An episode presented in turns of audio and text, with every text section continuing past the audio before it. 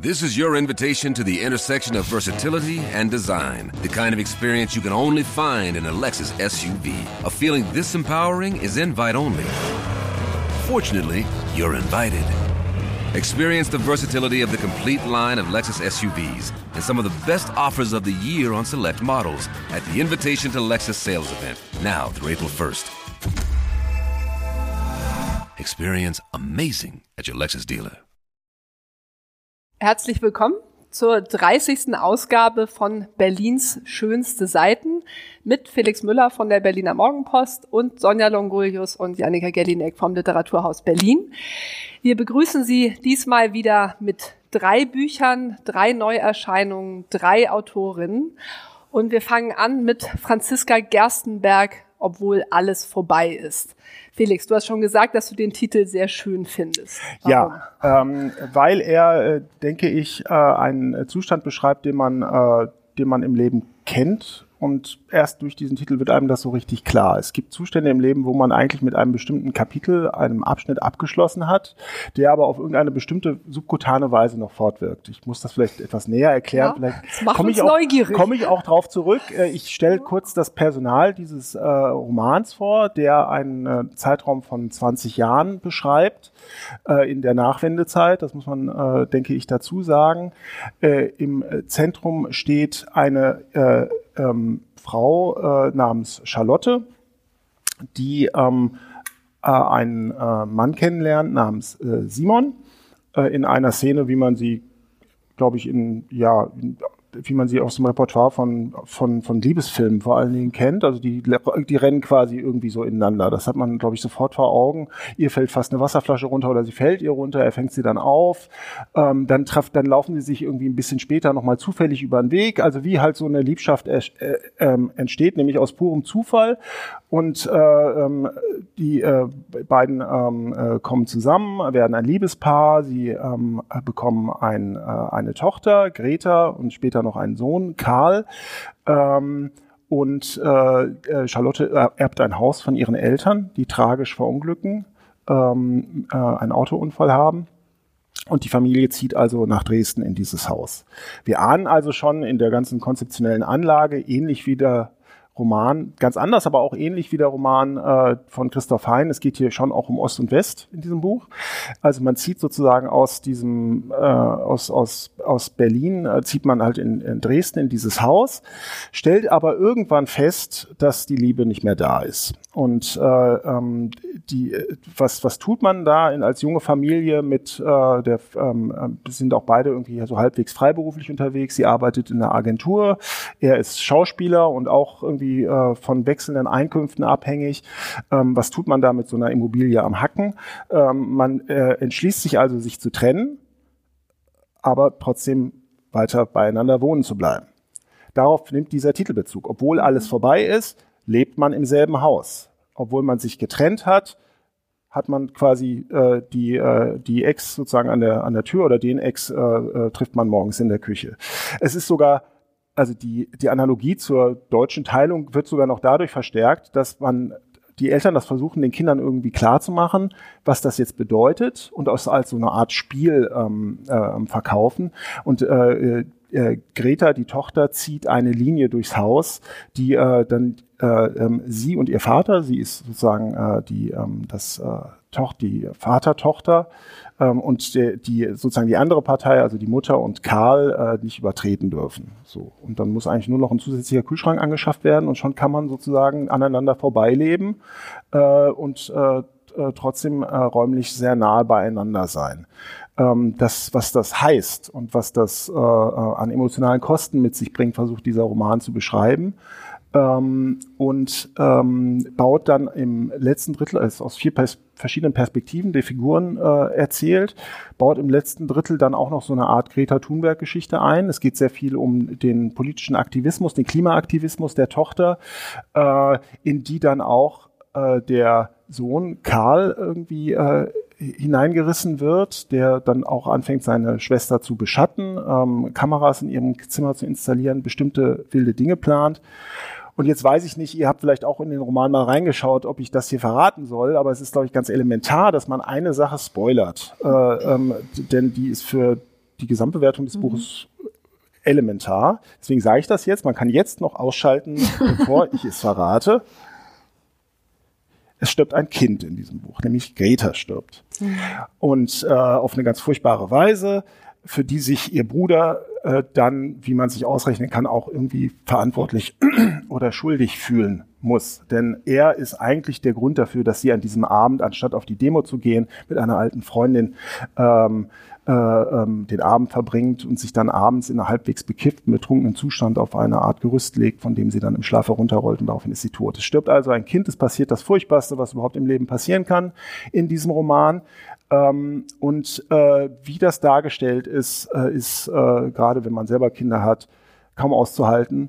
Also aus literarischer Sicht sehr gut, muss ich sagen. Das ist das, was ich an diesem Roman wirklich ergreifend und authentisch und äh, auch sehr gut geschrieben fand. Ich fand, äh, das ist sowieso ein Roman, äh, in dem man, äh, der den gewissen Sog entfaltet, den man eigentlich schwer aus der Hand legen kann.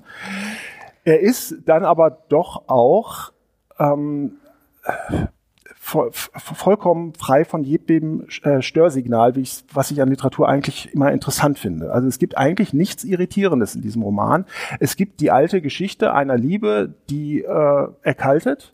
Es gibt äh, die äh, auch einigermaßen auserzählte Geschichte, wie ich finde, und auch immer wieder neue Geschichte, ähm, was das emotional bedeutet, wenn zwei Menschen, die sich mal so nahe waren, sich voneinander trennen. Es gibt äh, den Zeitgeist, der hier in Form von Greta und von Klimaaktivismus reinweht. Das ist alles da, das ist alles vorhanden, das ist alles eins zu eins gut konsumierbar dargestellt und lesbar.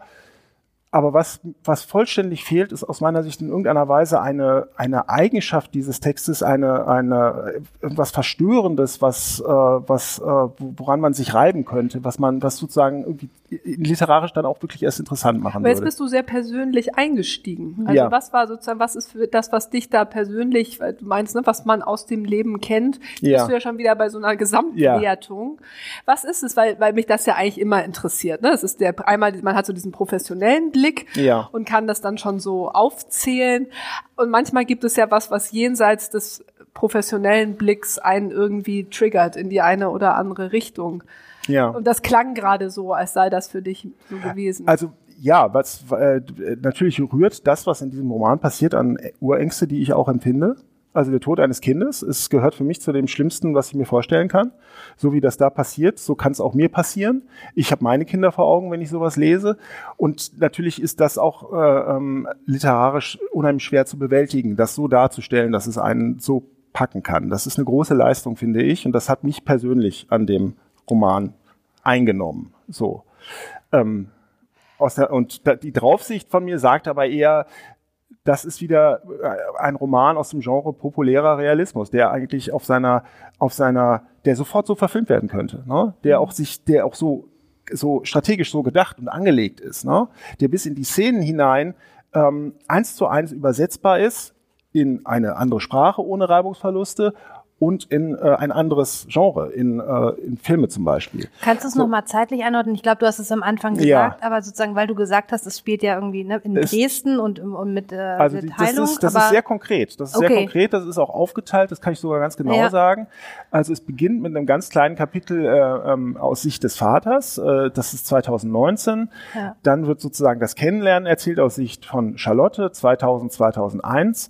Äh, dann kommen die Kinder hinzu, Greta aus dem Jahr 2010, Karl aus dem Jahr 2019 und dann gibt's noch mal eine Art Epilog aus Sicht des Vaters, das ist Ende 2020, also mhm. vor der oder mit Einsätzen der Pandemie, die hier aber, glaube ich, inhaltlich nicht vorkommt.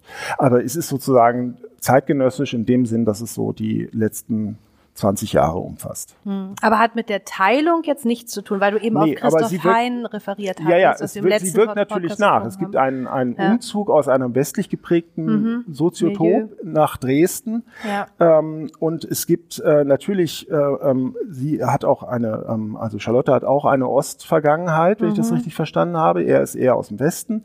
Und natürlich ist diese durch ein Haus laufende Linie ist natürlich ein, äh, ein also ich meine, äh, ein sozusagen mit dem, mit dem Zaunpfahl zentral hingestelltes äh, ähm, Symbol für die deutsche Teilung, für die Trennung mhm. von ganzen Familien durch eine solche Linie. Ne? Ähm. Ja, interessant, dass du das so liest, weil ich eben dachte, oder eine, eine meiner Fragen an dich wäre gewesen, ähm, kann man Ost-West so verhandeln, beziehungsweise ist das jetzt die Form, in der der Ost-West-Konflikt in der Literatur angekommen ist, dass äh, eben die Teilung im Haus stattfindet. Das mhm. finde ich fast zu plakativ. Also würde ich, aber äh, weiß ich nicht, ob sie das so angelegt hatte. Und interessanterweise ging mir das ganz anders. Ähm, ich fand das so schlimm, diese Entfremdung im Haus, die dann vielleicht so ein bisschen zu buchstäblich durchgeführt wird. Da würde ich dir im populären Realismus zustimmen, ne, mit dieser Kreidelinie durchs Haus und ne, wie das dann dialogisch in der Familie verhandelt wird. Aber das ist das, was so weh tut. Und da habe ich mich dann das, die Lektüre über gefragt, wie kommt sie da wieder raus aus dieser entsetzlichen Pattsituation eines sich komplett in der Entfremdung eingelebt habenden ne, Familienkörpers, wenn man so will. Und dann übertrumpft sie das mit einer Katastrophe. Mhm. So. Und äh, das war mir dann eben formal nicht so ganz klar. Oder in der Anlage eines modernen Familienromans ähm, und mit der Katastrophe, ne, eben klar, wenn man Eltern ist, ist das das Schlimmste, hebelst du ja alles aus, was vorher war.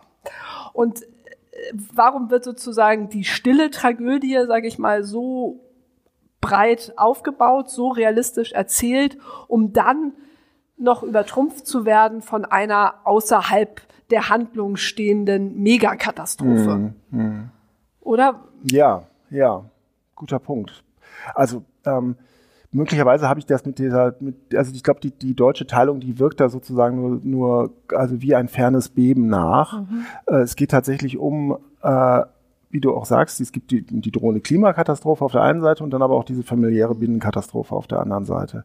Man fragt sich ja auch immer, also dieser, die ganze Romanhandlung ist gerahmt von zwei Katastrophen. Ne? Also auch die Eltern sterben ja nicht eines natürlichen Todes, was schlimm ja, genug wäre, sondern viele, sie ja. werden äh, im Grunde genommen also eiskalt hingerichtet. Ne? Also mhm. sie haben einen ganz schlimmen Autounfall. Ne? Und äh, ähm, ähnliches geschieht dann der Tochter. Und dann äh, endet es ja im Grunde genommen fast versöhnlich. Ne? Also ja, aber das meine ich ja mit dem Tod der Tochter, also sozusagen der, der, dem, dem schlimmsten GAU, der ja. für eine familiäre Einheit denkbar ist, mhm. wird das Problem, wie löse ich jetzt diese Entfremdung auf, gelöst. So ja. wie die Eltern halt vorher durch den Autounfall aus dem Weg geräumt ja. werden. Also wenn man es jetzt mal so rein figurenlogisch, ja. dramaturgisch betrachtet. Ne? Ähm, ja. Und das kann ich dann schwer zusammenbringen mit diesem ganz realistischen Erzählen. Mhm. Da ist weißt was dran. was ich meine? Ja, das verstehe ich. Das verstehe ich. Und es ist auch, also zwei Katastrophen auf einmal äh, sind dann vielleicht auch ein bisschen unglaubwürdig, ne? In, in so einem, in so einem, naja. in so 20, also man möchte es niemandem wünschen jedenfalls, ne? Ähm, dennoch, um einen persönlichen Ton anzustimmen am Schluss, äh, ähm, das ist, ich habe, äh, ich war jetzt über über über die Osterfeiertage ähm, war ich irgendwie äh, unterwegs und äh, saß im Flugzeug, als ich angefangen habe, das zu lesen und war eigentlich genervt davon, dass ich äh, landen musste und das Buch dann auch weglegen musste. Also es ist schon ein Roman, der einen, äh, der einen reinzieht, der sehr gut geplottet ist, sehr ähm, sehr sehr virtuos mit seinen Motiven umzugehen versteht, ähm, den man eigentlich wirklich nicht gern aus der Hand legt, der wirklich eine spannende Lektüre ist, der, von dem ich aber irgendwie doch literarisch vielleicht noch ein bisschen mehr erwartet hätte. Nämlich mehr Irritation, mehr Verstörung, ähm, vielleicht auch ein bisschen, was die Sprache angeht, mal wieder ein bisschen was Experiment, experimentierfreudigeres. Steilvorlage, oder? Ja. Also das ist absolut ja. Steilvorlage. Ja, dann, dann habe ich dir mitgebracht oh, okay. und euch allen Ulrike Dresner, Die Verwandelten. Ähm, ein Roman, der jetzt im Februar erschienen ist. Sie ist auch nominiert für den Leipziger Buchpreis. Ich finde sehr zu Recht. Und es hab, ich habe dir sehr genau zugehört. Ich habe Gerstberg nicht gelesen, aber es sind viele Analogien und ich glaube, Ulrike Dresner ähm, dreht das Rad aber ein bisschen größer, ein bisschen weiter und auch interessanter. Und das äh, ist ein, auch eine Familiengeschichte, die allerdings über das ganze 20. Ähm, und 21, also bis jetzt stattgefundene 21. Jahrhundert sich zieht. Es geht um eine Familie, die zwischen Polen und Deutschland, zwischen Breslau, Bayern und Berlin ähm, verortet ist und ähm, alleine schon der Titel ist natürlich spannend. Die Verwandelten, die Verwandten kommt da einem sofort in den Sinn. Darum geht es eben auch. Es geht um eine Familie, die durch, ähm, durch den Krieg getrennt wurde. Ähm, ein Teil der Familie ist, bleibt in, in Polen, ein, der andere Teil wächst dann in, in Deutschland aus, in Bayern. Und Ulrike Dresner macht sprachlich ganz wunderbar experimentelle Sachen. Also sie vermischt das Deutsche mit dem Polnischen. Ähm, sie hat die, diese schlesischen Zungenschlag da mit drin. Ähm, sie experimentiert mit der Sprache. Sie hat vor jedem Kapitel ein ja, einen poetischen Vorsatz, also etwas wie ein Gedicht, der einen in eine Stimmung versetzt, das einen in eine Stimmung versetzt, die das Kapitel beschreibt oder vielleicht die das Kapitel so ein bisschen einläutet, so könnte man das sagen.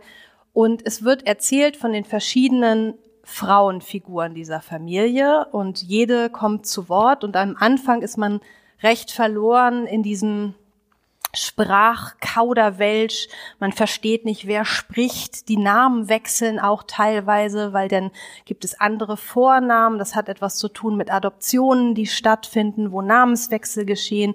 Es hat was damit zu tun, dass Menschen andere Spitznamen bekommen, weil sie in einem anderen eben dann nicht mehr in Polen leben, sondern in Deutschland oder andersrum.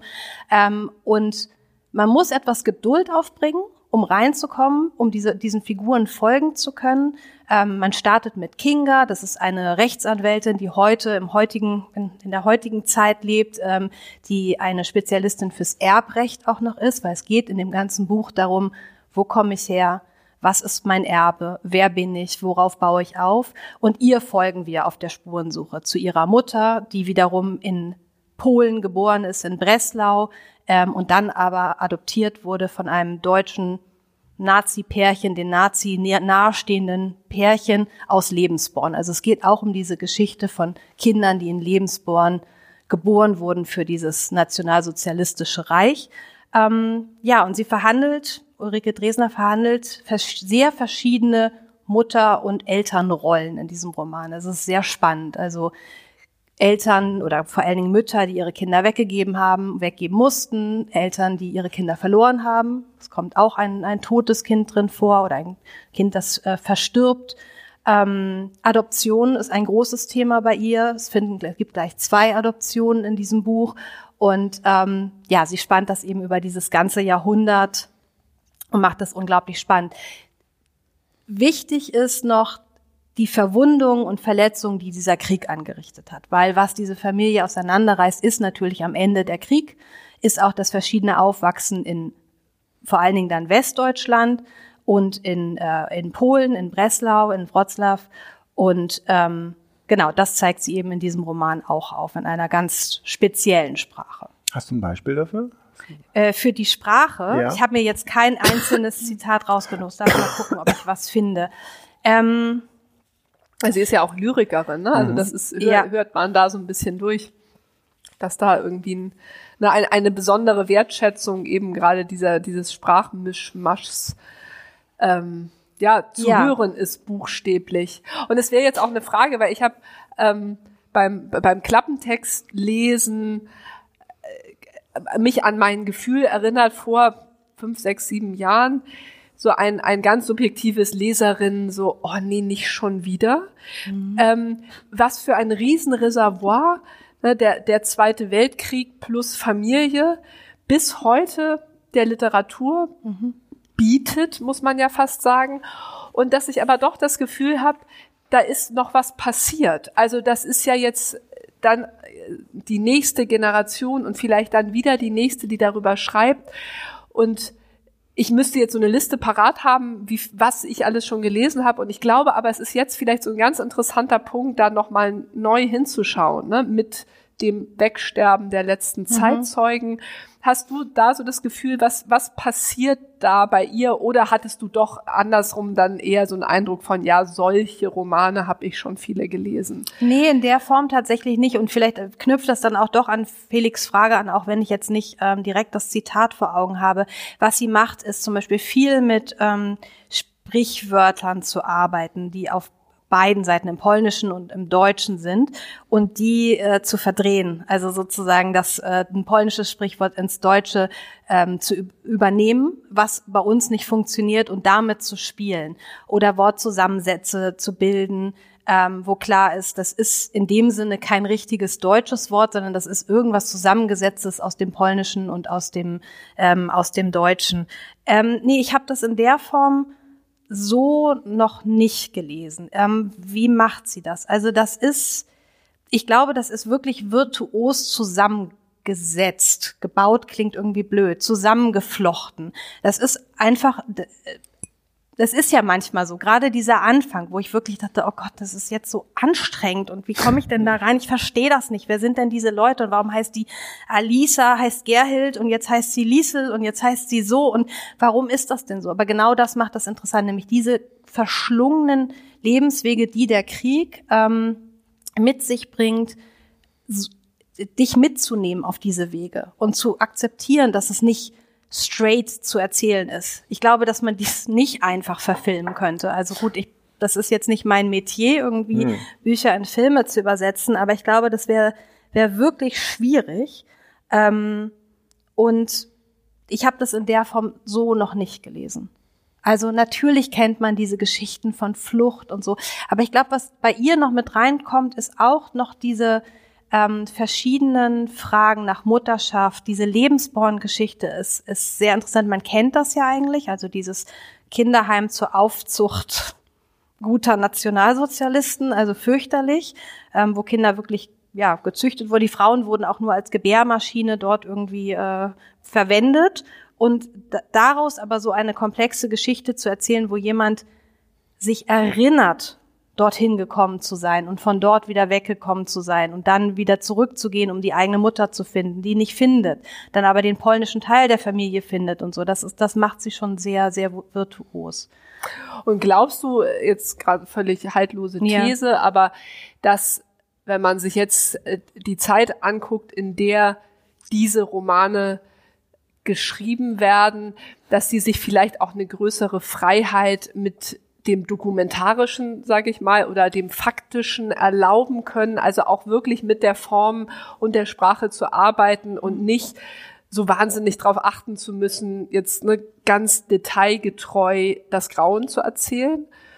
Also dass da mhm. mehr mehr mehr Bewegung drin ist im weitesten Sinn, würde ich schon sagen. Also sie sie nutzt da alle möglichen Freiheiten. Also jetzt vielleicht ein ein etwas ein ganz klares Beispiel ist. Sie hat ein, ein Bild von Adolf Menzel, das sie mit einbaut in diese Geschichte. Das gibt es tatsächlich, das hängt in der Nationalgalerie, das Balkonzimmer heißt das. Und dieses Gemälde spielt eine Rolle in, in dieser Familiengeschichte. Das wird nämlich weiter, also es wird ge geerbt und dann weitergegeben und verkauft und wieder zurückgekauft und so weiter.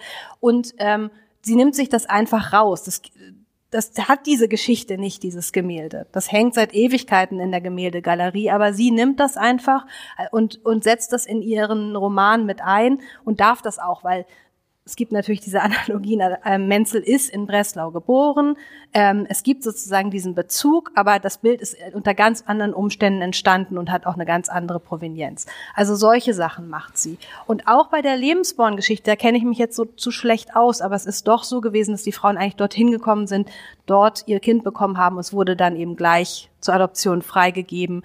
Ähm, und bei ihr ist es eben ein bisschen anders. Das ist ein Kind von fünf Jahren, das, das wieder zu hin, zurück gegeben wird und von da dann adoptiert wird. Also ich glaube, sie nimmt sich viele Freiheiten raus, um diese Familiengeschichte möglichst ja, plastisch und aber auch in ihrer ganzen Komplexität darstellen zu können. Super. Vor allem kommt sie zu uns. Ja, am 6. Juni äh, in die Reihe Literatur trifft Wissenschaft, wo wir immer kombinieren einen Roman mit einem Sachbuch, ganz platt ausgedrückt. Und wir haben diesmal eine Mil Militärhistorikerin mhm, eingeladen. Würdest du genau die nochmal einladen, jetzt mit deiner, mit, mit deiner Kenntnis des Romans? Oder was wäre der wissenschaftliche Titel, wenn du dir jetzt irgendeinen aussuchen könntest, den du am interessantesten Ja, interessant. Man könnte natürlich auch einladen, jetzt eine Juristin, die zum Thema Erbrecht spricht. Das ist auch interessant. Oder Adoptivrecht. Das wäre zum Beispiel auch sehr spannend. Ähm, Soziologin würde natürlich auch gehen. Ich bin mal gespannt, was die äh, Kriegsforscherin daraus macht. Also, weil es geht ja um diese Folgen des Krieges. Vielleicht noch ein kurzer Satz. Ähm, alles Frauen, Ähm, es geht natürlich auch ganz viel um Frauen als Opfer im Krieg, ausgebeutet, ausgenutzt, äh, ausgestoßen, weggestoßen und so weiter. Aber die Frauen sind auch AkteurInnen, ganz, äh, ganz stark. Also sie sind eben nicht nur in dieser Opferrolle, sondern sie sind auch die Liebhaberin, sie sind auch die Nazis, sie sind auch die Verursacher, die auch so falsche äh, Mütterbilder und Frauenbilder weitergeben und dann ihren Töchtern wieder sozusagen das wieder in die reindrücken und so. Also das ist auch eine spannende Komplexität da drin. Ich bin, ich will mal sehen, wir ja. werden über den Krieg sprechen, ähm, über diese sogenannten Nebelkinder und mal sehen, was die beiden aus Literatur und Wissenschaft da zusammenbringen. Darf ich fragen, wer das ist, die Militär? Militär ja, gute Frage. Komme ich jetzt gerade nicht auf den Namen. Fangfrage. Ja, Wir liefern das, so nach in den Show Notes. ist eigentlich, deswegen ist ja. ja. Du bist herzlich eingeladen am 6. Juni. Ja, komme gern. Unbedingt. Und ähm, ich kriege jetzt, habe jetzt nicht so eine gute Steilvorlage, außer es geht um Frauen und es geht um starke Frauen. Ähm, Virginie Despons, äh, Liebes Arschloch, übersetzt von Ina Kronenberger und Tatjana Michaelis dieses Jahr bei Kiepenheuer erschienen, habe ich ausgesucht, weil ich einfach total Bock hatte, noch ein Buch von Virginie Despons zu lesen. Ähm, mein, lustigerweise fängt, glaube ich, mein Berlin-Aufenthalt in meiner coolen Kreuzberger WG mit dem Film Baise-moi von ihr an und wir hielten uns für so cool und wir kamen total geschockt aus dem Kino. Darf ich mal fragen, in welchem Kino? Weil ich habe den auch im Kino ähm, Zentral, am Hackischen Markt. Ach ja, okay. Wir saßen in derselben Vorstellung. Wir haben uns, wir haben uns davon tagelang nicht erholt und das liegt so ein bisschen der, der, der Lesebiografie zugrunde und dann habe ich letztes Jahr erst ähm, die Trilogie äh, Vernon Subutex gelesen, begeistert, muss mhm. ich sagen. Ja und dachte ich, ne, wir haben keine Chance, sie einzuladen, aber ich äh, möchte das wahnsinnig gerne einfach aus Vergnügen an einer großartigen Schriftstellerin lesen. Und dieses Vergnügen hat sich auch eingelöst für mich, ähm, wobei man an dem, Formal, äh, an dem Roman ganz viel formal rumkritteln kann. Es ist ein, ein Briefroman, muss man sagen, oder ein E-Mail-Roman, der eigentlich, also so auf Seite 8 dachte ich schon, was für ein monströser Konstruktionsfehler. Ähm, eine, eine berühmte Filmschauspielerin, Pamela, wird irgendwie beleidigt in irgendeinem Instagram-Kommentar ähm, von Oscar, einem verkrachten Drehbuchautor oder so verkracht ist er gar nicht, aber kommt halt so ein bisschen verkracht rüber. Und aufgrund dieser Beleidigung entspinnt sich dann ein knapp 400 Seiten E-Mail-Briefroman, wo ich dachte, also wer begründet langen Beleidigungen, wer schreibt sich über seine Vergangenheit mit jemandem, der einen irgendwie eine fette Kuh genannt hat oder so, weiß ich nicht. Aber das Schöne, und das zeichnet eben diese Autorin aus, ist, das ist einem nach 20, 30 Seiten total egal, weil sie einfach so gut schreiben kann. Ich würde mir alles von ihr erzählen und aufbinden und verkaufen lassen, weil ich das einen so satten, guten Erzählton finde, der sicherlich auch den beiden Übersetzerinnen geschuldet ist und ähm, wo ich zwischendurch dachte so, eat this Autofiktion, weil sie bringt alles an Themen, was gerade so irgendwie wichtig ist, rein. Von Corona über Femizid, von Drogen bis Klassismus, von äh, in miesen äh, französischen Vorortverhältnissen aufgewachsen sein bis äh, wie mache ich einen Entzug. Äh, jedes normale Lektorat würde sagen, viel zu viel, viel zu viel, don't do it. Ist es auch irgendwie und es macht aber nichts, weil sie in der Pamela diese so ein bisschen die, die coole, mega Catherine Deneuve äh, ist und diesem Macho-Oscar zwei Figuren hat, die ihr zwei Erzählstimmen erlauben und in dem Briefroman eine Konstruktionsform, in der man natürlich alles reinpacken kann, weil man irgendwie keinen Plot verfolgen muss, mhm. sondern eben einfach immer das schreiben, was einem gerade durch den Kopf geht oder immer da ansetzen, wo man gerade ansetzen möchte. Damit schafft sie sich so eine große Freiheit und da haut sie einfach alles rein. Und ähm, es macht einfach Spaß. Also mir hat es Spaß gemacht, trotz, ne, wo ich immer dachte, ja, ja, okay, das ist mir jetzt zu viel und jetzt noch Corona und jetzt auch das noch und hier noch. Und, aber so what? Do it. Und dafür brauchst du dann plötzlich keine das bin ich selbst äh, Fiktion oder irgendwas, sondern einfach nur ein sehr guten Erzählsound. Bleibt sie dem äh, diesem formalen, dieser formalen Vorgabe die ganze Zeit treu oder begegnen sich die beiden dann auch Nö, irgendwann? Bleibt nur, äh, tut sich nichts. Also der, es gibt irgendwie so ein Geplänkel von mit Corinne, das ist die Schwester von von Oscar, mit der war äh, die Pamela befreundet als Kind. Die trifft sie dann wieder, die ist irgendwie lesbisch und baggert sie dann an und man erfährt es aber immer durch vermittelt durch den Brief. Also mhm. es, es kommt, es, es passiert nichts, außer dass sie sich von ihren, ne, ihren Drogenerfahrungen, ihrem Entzug, wie sie jetzt in Corona eingesperrt sind, wie sie irgendwie zu den anonymen äh, Narcotics, heißt es glaube ich, oder sind dann ne, anonymen Alkoholikern äh, gehen und ähm, das wird einem alles berichtet. Sie nehmen sich gegenseitig wahr in ihrem in ihrem Leben und es geht ums Älterwerden, ne? also dass die, die wie, wie, wie sexistisch die Frauen behandelt werden. Der Oscar hat so ein MeToo-Problem, der wird dann, so stimmt, das ist die dritte Figur, die vorkommt, die ihm dann ähm, vorwirft, äh, dass er sie halt so ange, an, mies angegraben hat. Da kommt er aber eigentlich, das, das bringt dann seine Karriere kurz ins Schleudern, aber dann kommt Corona und dann ist das auch wieder weg. Und es ist, genau, es ist zu viel und das funktioniert. Muss man erstmal schaffen. So, also. Ist das ein Genre, das auf dem Vormarsch ist? Also ich erinnere mich, dass Julie C. in diesem Roman, äh, in, diesem, in diesem Jahr auch schon so ein Roman, mhm. der mich in der Konstruktion massiv daran erinnert, äh, ähm, äh, geschrieben hat, wo es im Grunde genommen auch um WhatsApp und E-Mail-Austausch geht. Ne? Und der Großteil der... Aber den hat sie zusammengeschrieben mit jemandem. Hat sie zusammengeschrieben mit, mit einem, ja. genau, mit einem ja. Hamburger Autor, richtig, ja. ja.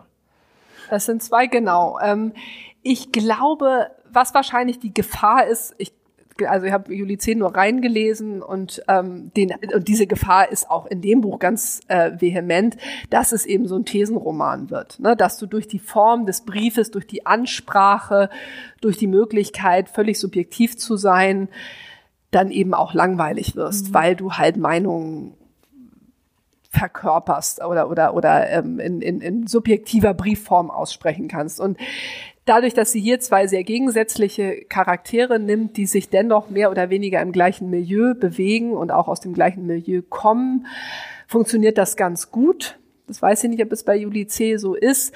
Ich glaube, dieser Gefahr muss man sich sehr bewusst sein, wenn man die Form wählt.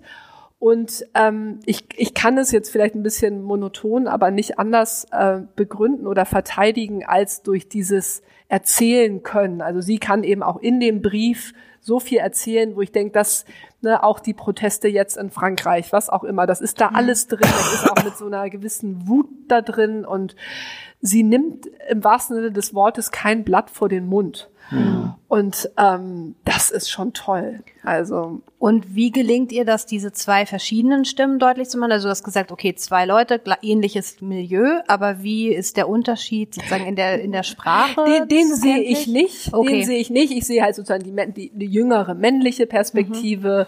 Und die alternde, de, de, den alternden Filmstar. So und äh, dann erklären sie sich so ein bisschen, dieses Frau, Mann, berühmt, nicht berühmt. Ähm, sie setzt ihn dann zwischendurch immer auf den Pott und also eher so, aber mhm. nicht. Also ich sehe keine großen sprachlichen Differenzen und das, ich glaube, ist ihr auch egal. Es ist auch der der Vernon Subutex Sound, so ne, hm. dieses dieses, wo du eigentlich nicht genug von kriegen kannst. Und auch da denke ich, es ist ihr glaube ich auch scheißegal, ob man das verfilmen kann oder ja. nicht. Ne? Es ist, ja. vielleicht ist das ne, der Titel Liebes Arschloch.